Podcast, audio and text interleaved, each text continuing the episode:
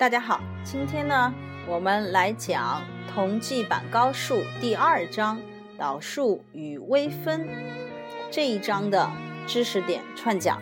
首先呢，我们来讲导数的定义。在上一次的教材导读里边，我们就说了导数的定义，不管是在理论上还是在应用上，都相当的重要。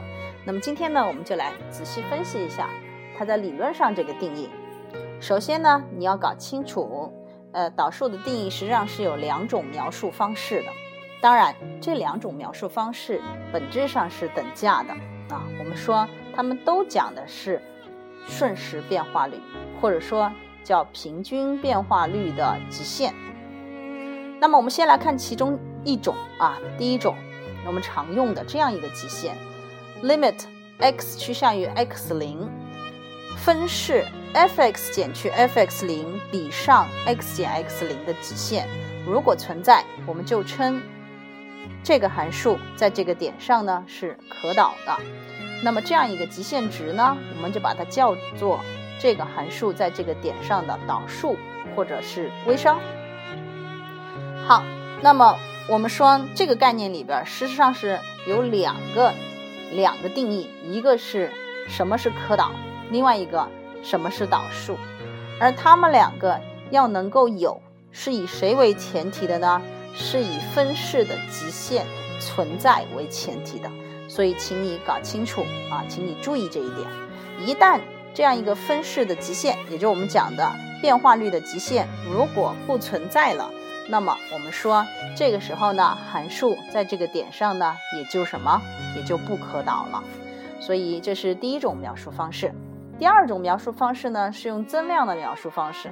我们知道，对于函数来讲，它有两种增量，一种呢叫做自变量的增量，另外一种呢叫做函数对于自变量增量的变化，对于自变量的变化，它所引起的函数值的一个增量啊。所以德尔塔 x 我们叫做自变量的增量，而德尔塔 y 呢就是 f(x 零)加上德尔塔 x 减去 f(x 零)。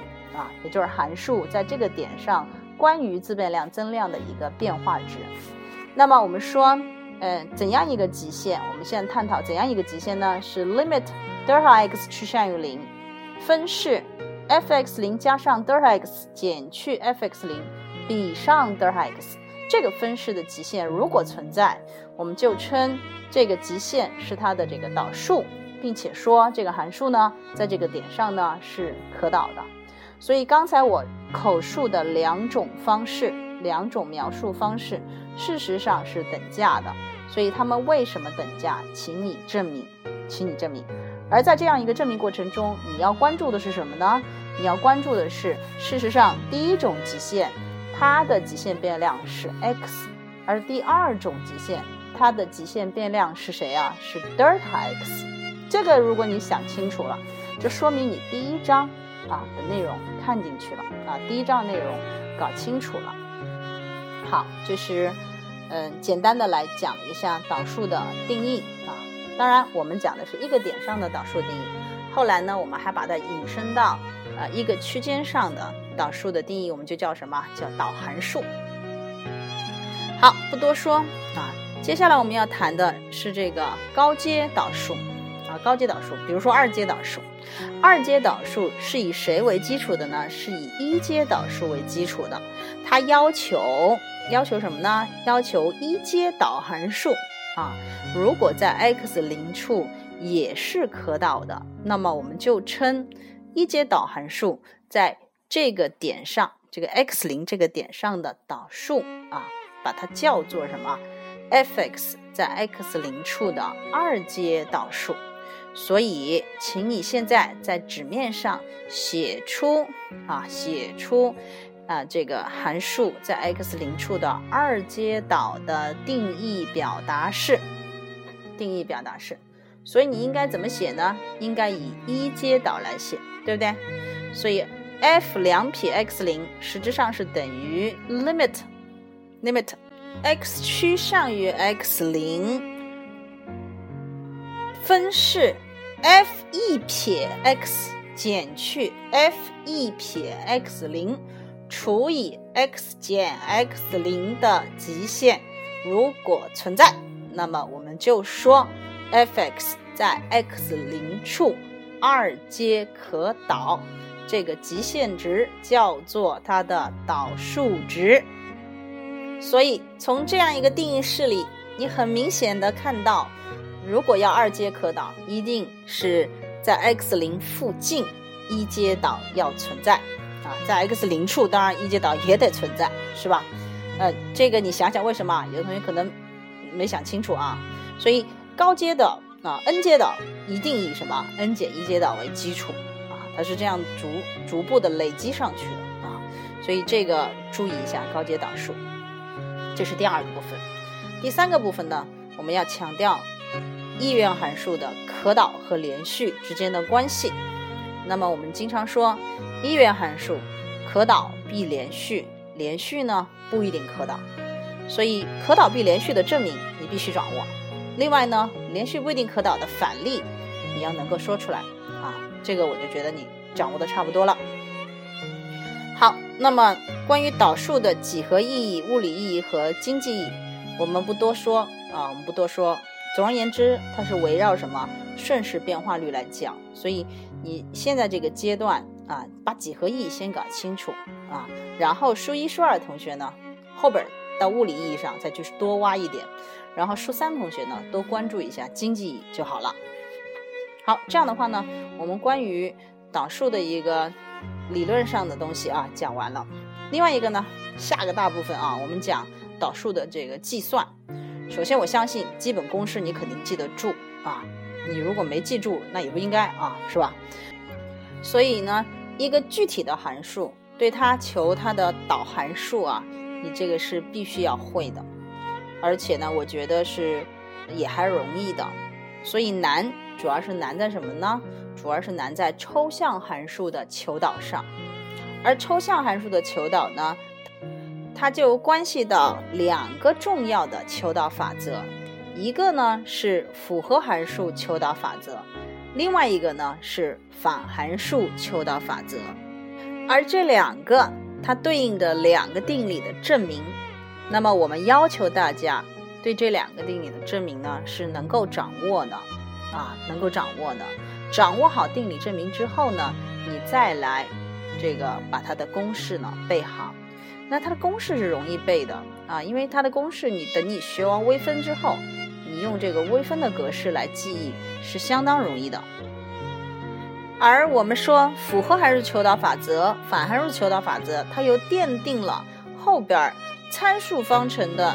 求导法则以及隐函数求导法则、对数求导法则这三个后续法则的一个推导，所以前两个你必须搞清楚，公式要记牢，然后后边三个你要能够很好的把它推导出来啊，这也是一共是五个了啊，一共是五个，所以这五个的话，不管是从具体的函数求导方式上来看，以及这个抽象的。函数的求导，这个出题上来看都是非常非常重要的，所以我反复的提醒你，嗯，我们不提倡背公式啊，我们不提倡大家死背公式，你一定要理解，一定要理解，在理解的基础上呢，你才能够把它们背好，并且呢，把它们用好。简单的来讲呢，复合函数的这个求导公式，y 关于 x 的导数。事实上，就等于 y 关于中间变量 u 的导数乘上中间变量关于最终变量 x 的导数，这个是复合二求导公式。而反函数的求导公式呢，呃，它是这样讲的啊，我们如果有一个函数 y 等于 f(x) 是单调可导的，而它的反函数呢是 x 等于 gy。那么我们说，x 关于 y 的导数等于 y 关于 x 的导数的倒数啊，这个其实挺顺，是吧？导数的倒数啊，所以你把这个记牢啊，把这个口诀记牢，那这两个你就基本掌握了。那这两个掌握了之后呢，参数方程的求导法则，有的人说很简单嘛，y 关于 x 的导数就等于。Y 关于 t 的导数再比上这个什么 x 关于 t 的导数，是的，是这样子的。但是它是怎么来的啊？你要想清楚啊。它主要是 x 和 t 有关系，y 和 t 也有关系，这是参数方程所确认的，从而呢确定了 y 和 x 的关系。那么它的目标是求 y 关于 x 的导数。那么我们说这里边有一个桥梁，这个桥梁呢就是 x 和 t 之间的关系啊是具备反函数的，也就是说，呃，x 也能表出什么？表出 t。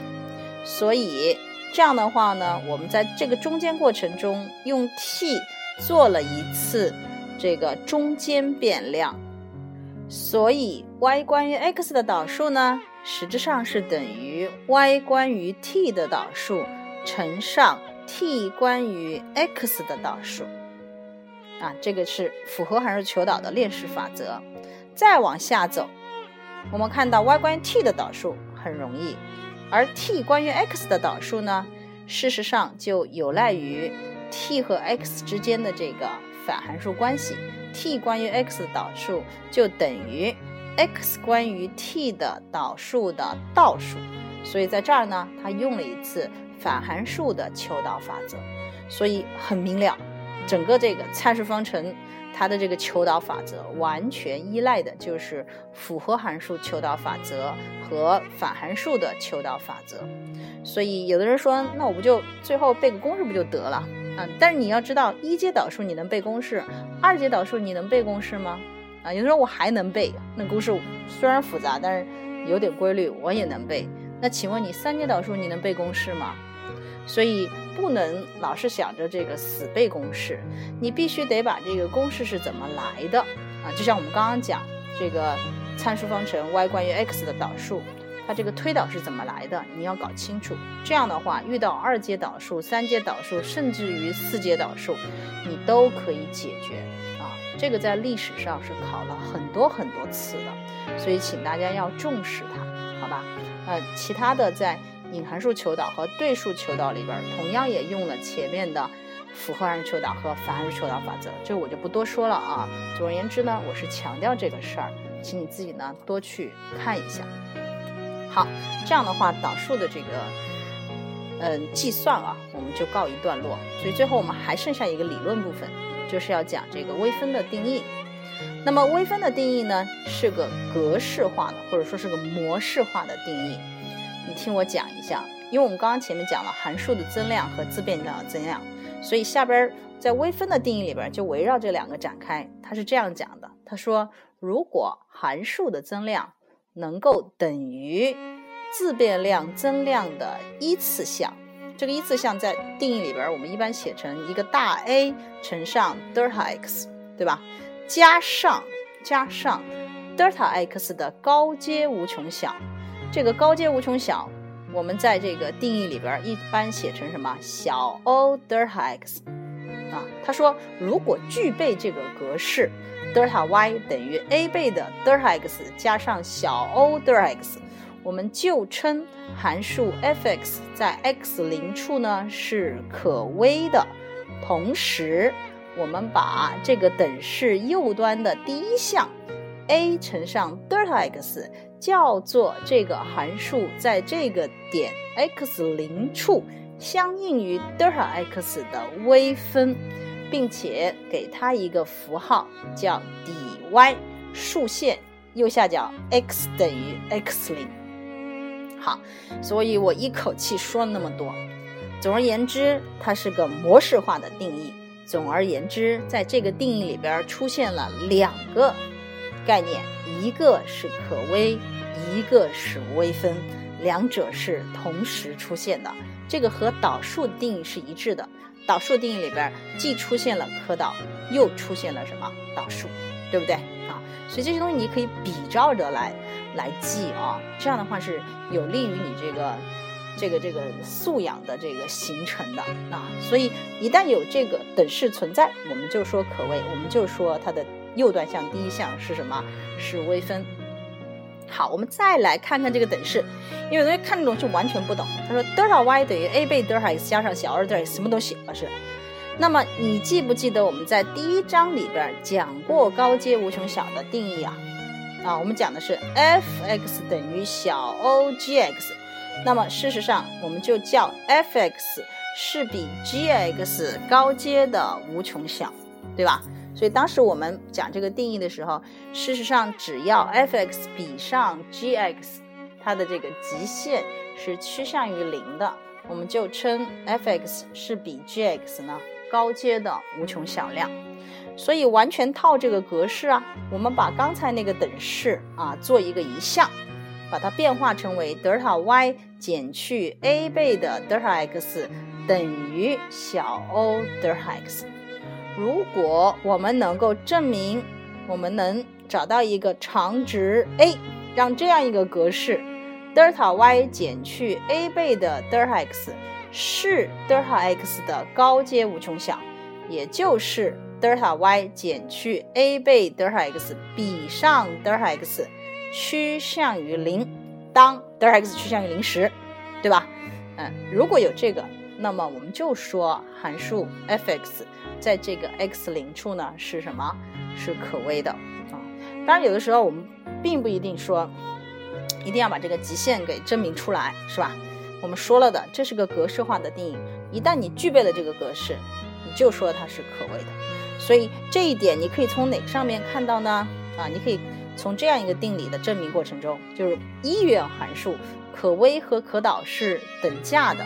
在这个定理的证明过程中啊，你可以很透彻的，呃，再一次的把这个微分的定义呢，就格式化的定义啊，搞清楚啊。也就是说，我们由可导推可微这个方向上，这个证明。你好好的再去体会一下，在这个证明过程中，你就用到了微分的定义嘛，对不对？所以你这个证明过程再看一遍啊。如果我现在说起来你不会证的话，对吧？你你再去看一下，这个也是非常重要的啊。好，呃，另外一个部分呢，可能涉及到这个微分的几何意义。实际上，微分的几何意义和它的这个应用的背景啊，是很贴合的啊，是很贴合的。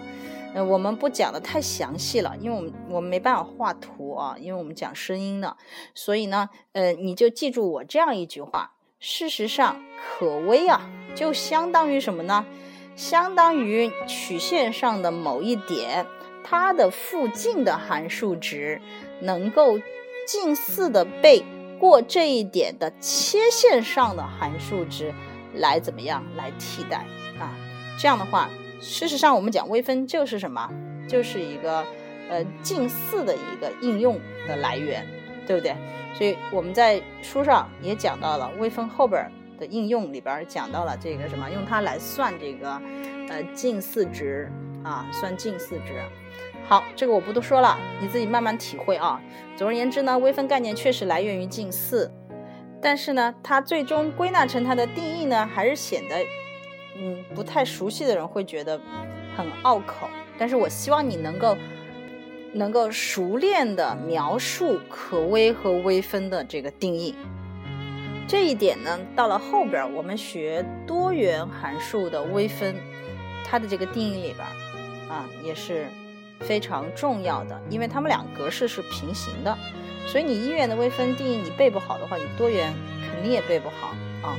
所以希望大家要重视这样一件事儿啊，微分的定义啊，在一元里边还是相当重要的。好了，那么我们今天就讲到这儿啊。嗯，关于这一章呢，我们说嗯很重要，很重要。所以希望大家不管是在理论上还是在计算上都重视它啊。如果你还有任何的问题呢，你可以关注微信的公众号“靳老师考研数学”啊。嗯，那里边呢也有我 QQ 的联系方式，呃，我们可以在微信的公众平台上啊做一个更好的一个探讨。你可以发声音、图片都很方便啊。那么我们下一次再见。今天你听懂了吗？今天你有没有坚持每天四小时数学呢？我是靳老师，See you next time。